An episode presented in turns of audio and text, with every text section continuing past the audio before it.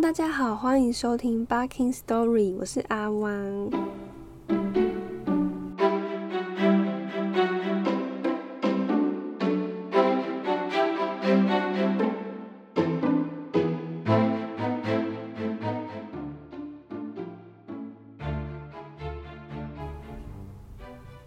哇，那回违了六集，今天我们的故事终于要回到乔纳坦一家的身上了。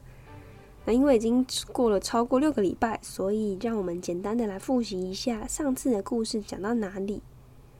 那在目前已知的讯息里呢，我们知道乔纳坦的舅舅艾德蒙死于被胡蜂的毒针蛰死。他把生前的所有研究呢写成了一部《相对知识与绝对知识大百科》，但不确定被藏到哪里去了。而他留给乔纳坦的遗产当中呢，有一栋古老的公寓和号称绝对不能进入的地窖。不过乔纳坦是已经下去地窖了啦，而且下去之后呢，似乎越来越走火入魔，越来越长待在地窖下面，而且时间越来越久。那距离上次故事结束呢？他下去地窖整整有两天了，都没有回来。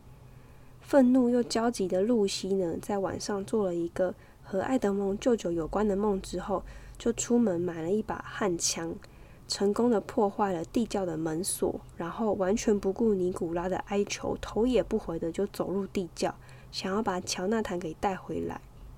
要过了一整天呢，尼古拉鉴于自己的爸爸妈妈都消失在地窖里面，就终于下定决心要报警。只见一个饥肠辘辘的小男孩带着红肿的双眼跑进了警察局，告诉警察：“我的爸爸妈妈都在地窖消失的，而且他们很可能被老鼠或是蚂蚁给吃掉了。”这个闻所未闻的怪事让两位警察惊讶不已。于是，他们跟着尼古拉回到了公寓的地窖门口。你确定你的爸爸妈妈都在这里面？两名远景中比较胖的那个轻轻的揽住了尼古拉的肩膀，说：“加兰警官欠了欠身，往地窖的楼梯深处大喊了一声：‘喂！’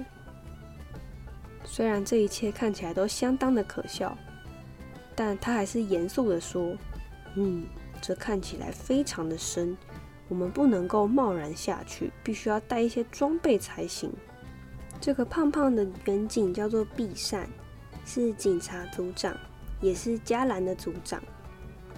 他让加兰去找消防队员来，自己则继续和尼古拉多聊聊天。你说，你的爸爸为什么要下去地窖？尼古拉把事情的始末从头到尾噼里啪啦的说给毕善听，从起先的为了找狗狗，到后来他爸爸买了成堆蚂蚁的书。蚂蚁吗？哦哦哦哦，当然当然。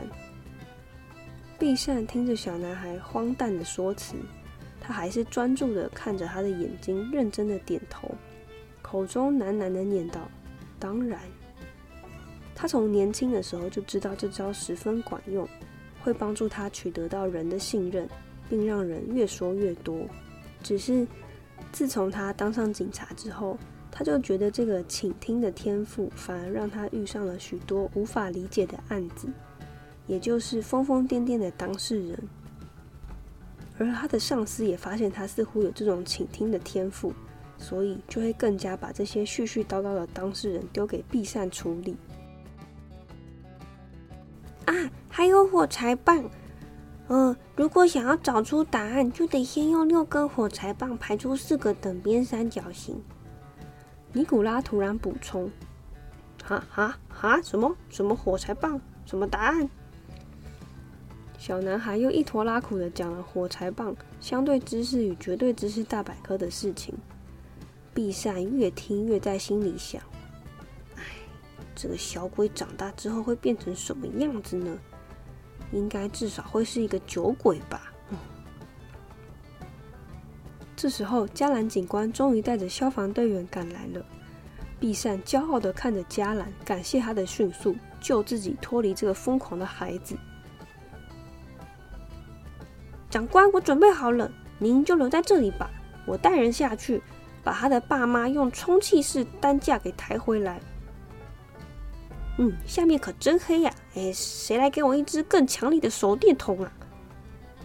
加兰大喊，转过身，有人递给他一支大手电筒。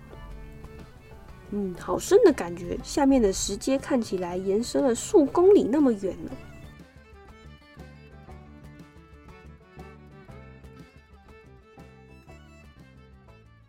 他们不断的下沉，现在他们应该在位于城市表面一百五十公尺深的地底。楼梯螺旋般的回旋着，不断的下沉，不断的下沉，好像 DNA 的螺旋结构一样，让他们一直绕，一直绕，差一点就让大家都晕头转向了。一位消防队员忍不住说：“呃，我说。”难不成我们要就这样子永无止境的旋转下去吗？另外一个消防队员也说：“我还以为我们只是要把人抬出地窖而已。我太太等我八点回家吃晚餐，现在都已经十点了。哦，她一定会很生气的。”加兰再次给队伍打气，他说：“呃，各位，我们走了这么久，现在我们一定离地底。”比离地面还要近，所以我们只要再加把劲就行了，总不能半途而废吧，各位。然而，事实上，他们不知道的是，他们才走了十分之一的路程而已。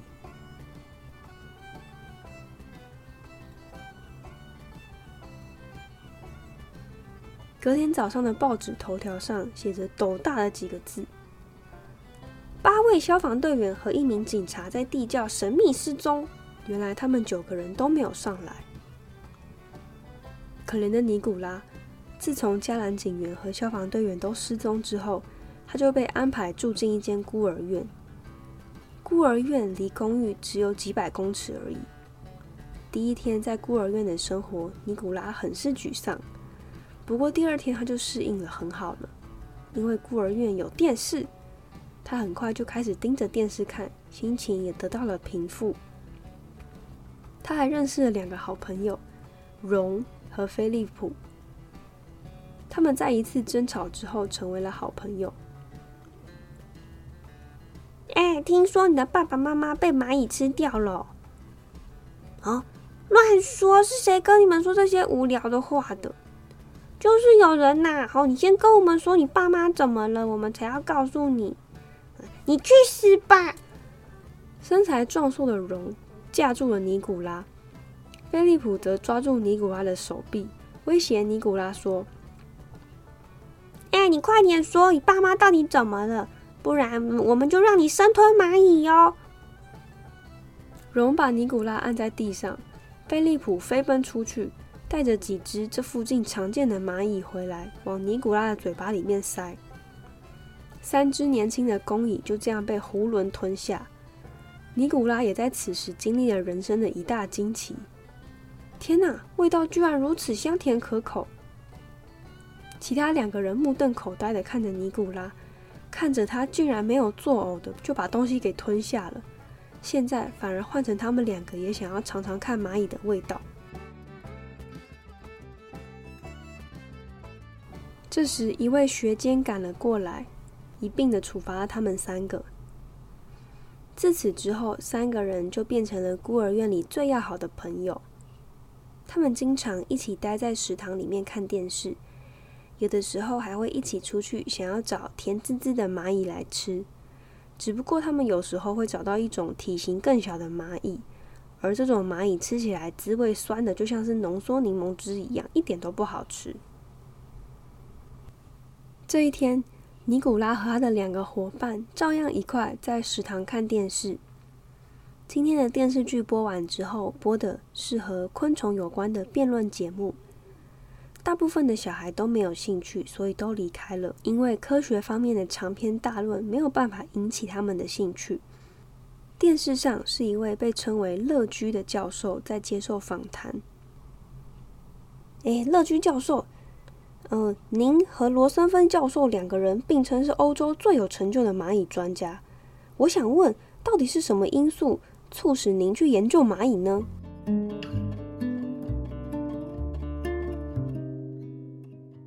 嗯，有一天我打开厨房的柜子，一整排蚂蚁赫然出现在我的眼前，我就这样呆立了好几个小时，看他们忙来忙去。他们呐，给我上了人生和谦虚的一课，我就因此想要更深入的了解他们。嗯，就是这样。那您和另一位知名的科学大师罗森菲教授不同的地方在哪里呢？啊，罗森菲教授，哎，那个老家伙还没退休啊，呵呵。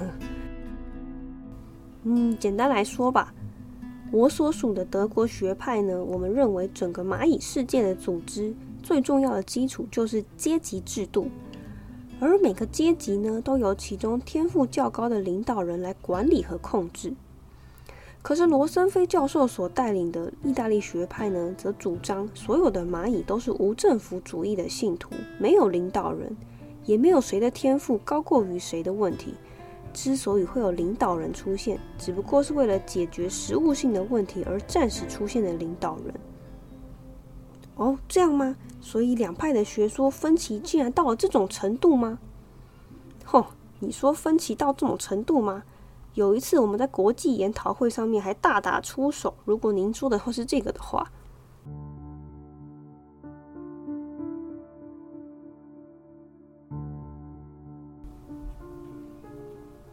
尼古拉盯着电视上的乐居教授，这张脸，这张泛黄的眼睛，我一定在哪里看过这个人。可是是在哪里？是是什么时候呢？尼古拉绞尽脑汁，荣和菲利普在叫他，他都没有听到。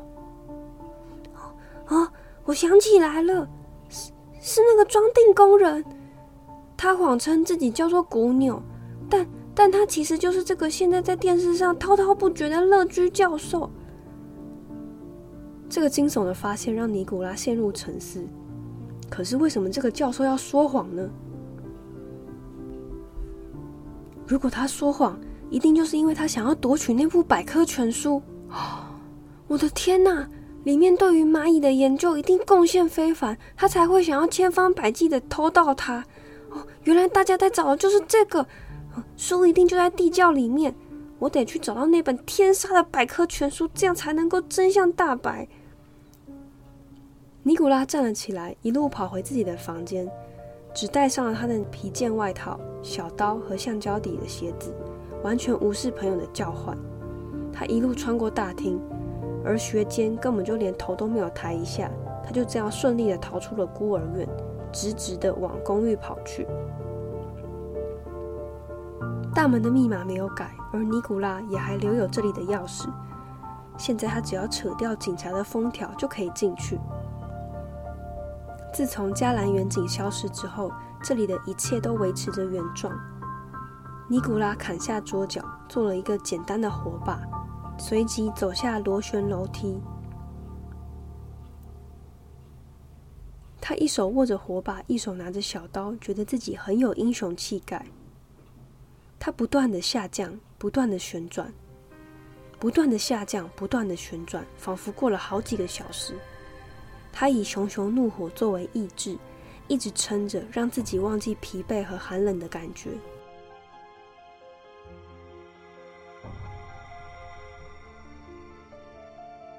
不断的下降，不断的旋转，不断的下降，不断的旋转，直到他的面前多了好几道门。当他推开第一道门的时候，吵醒了那里的老鼠，但是他没有受伤，或许是因为他一边走一边挥舞着火把。还一边大吼大叫，让老鼠反而很害怕他。他一直往里面走去，经过了许多雕刻在墙上像是古文的东西，但他都没有花时间去读。他还遇到了几只蝙蝠，蝙蝠在他的头上吸了一点血，但也没有伤害他。尼古拉已经彻底失去累的感觉。他气喘吁吁的跑着，直到撞上一堵墙。没错，是一堵墙。而且让尼古拉兴奋的是，透过火把微弱的光线，他蛮确定这堵墙是他爸爸搬下来的水泥和钢板做出来的，水泥砌过的痕迹也都是新的。啊，爸爸，如果你们在里面，回答我。但是什么都没有，只有恼人的回音。尼古拉很确定这面墙一定可以转动，因为电视上都是这么演的。他绕着墙壁仔细的观察，终于找到一句刻在墙壁上的文字：如何用六根火柴棒排出四个等边三角形？就在这排文字的正上方安装了一个小小的键盘，上面只有字母按钮，没有数字。总共有二十六个字母，所以说问题的解答一定是由这些字母构成的。哦，要用不同的思考模式，他大声喊着对自己说。但是他苦苦思索，两只手还是不敢触碰键盘。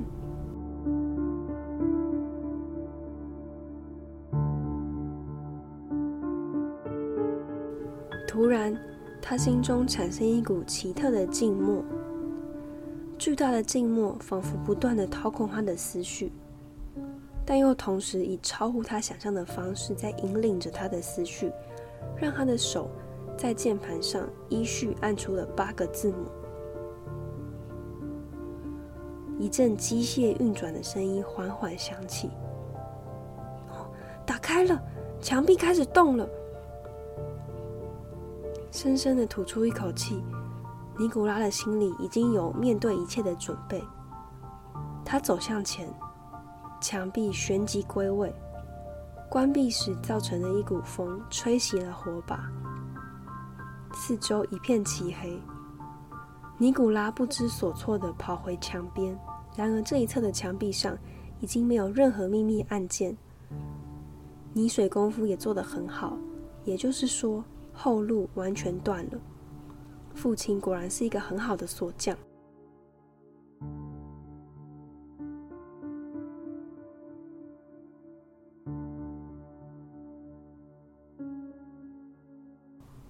隔天一大早，新闻的头条斗大的写着：“地窖诅咒再次出现，失踪的威尔斯家独子，警察到底在哪里？”可怜的毕善。被专门找茬的警察局长骂了个臭头。毕善还想解释说，他认为加兰警员也许没有死在地窖里，也许还有其他的可能，但都被这个叫做苏兰芝的局长给堵了回来。局长只想看到他找回警察和消防队员的尸体，好让他能够办一场庄严又隆重的丧礼，以示负责。至于那找麻烦的乔纳坦一家三口，局长连假装在意都懒得装。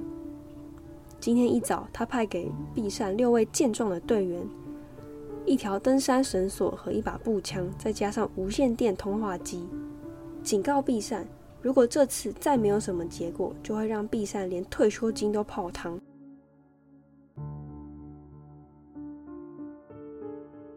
呃，不是局长，你派给我这些人有什么用啊？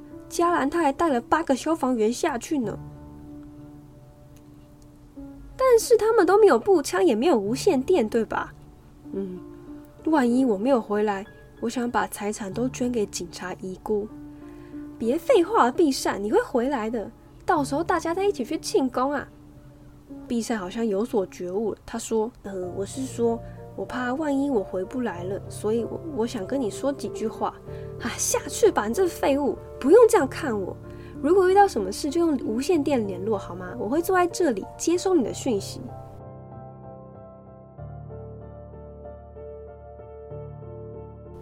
闭上，愤怒的闭上了嘴，带着三名远警鱼贯的走入地窖，剩下三名远警就留守在地面上。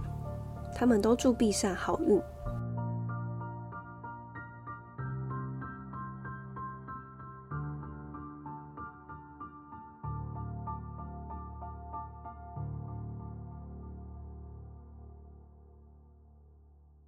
好的，那我们第二部分的故事到这边就完全告一个段落了。那我们来整理一下目前的故事进度。现在总共有三条故事线同时进行，有五十六号词以即将产卵，然后建立新的联邦的故事线；有这个兵蚁一零三六八三号的白蚁窝调查故事线。而人类这边呢，目前为止，乔纳坦一家三个人都已经进入地窖失踪了。那连带失踪的呢，还有八个消防队员和一位叫做加兰的警察。现在警察组长毕善正准备下去地窖去寻找他们。好的，这是目前第二部分的故事，结束在这边。接下来几周呢，阿汪会出国玩，所以《Barking Story》也会停更三周。下次回来的时候呢，就会进入《蚂蚁首部曲》的最后一个篇章。那我们离整个故事的真相也越来越靠近了。大家有没有猜到故事的真相有可能会是怎样的结果呢？可以将你的推论留言在底下跟大家分享哦。啊，大家可能看不到，可以跟我分享哦。那我可以念给大家听。那如果你喜欢我的节目，请帮我在评分的栏位留下你的五星好评，或是点下面的链接，嗯，给阿旺一个支持。也可以留言对你喜欢的角色说话哦。谢谢大家的收听，我们下一集见，拜拜。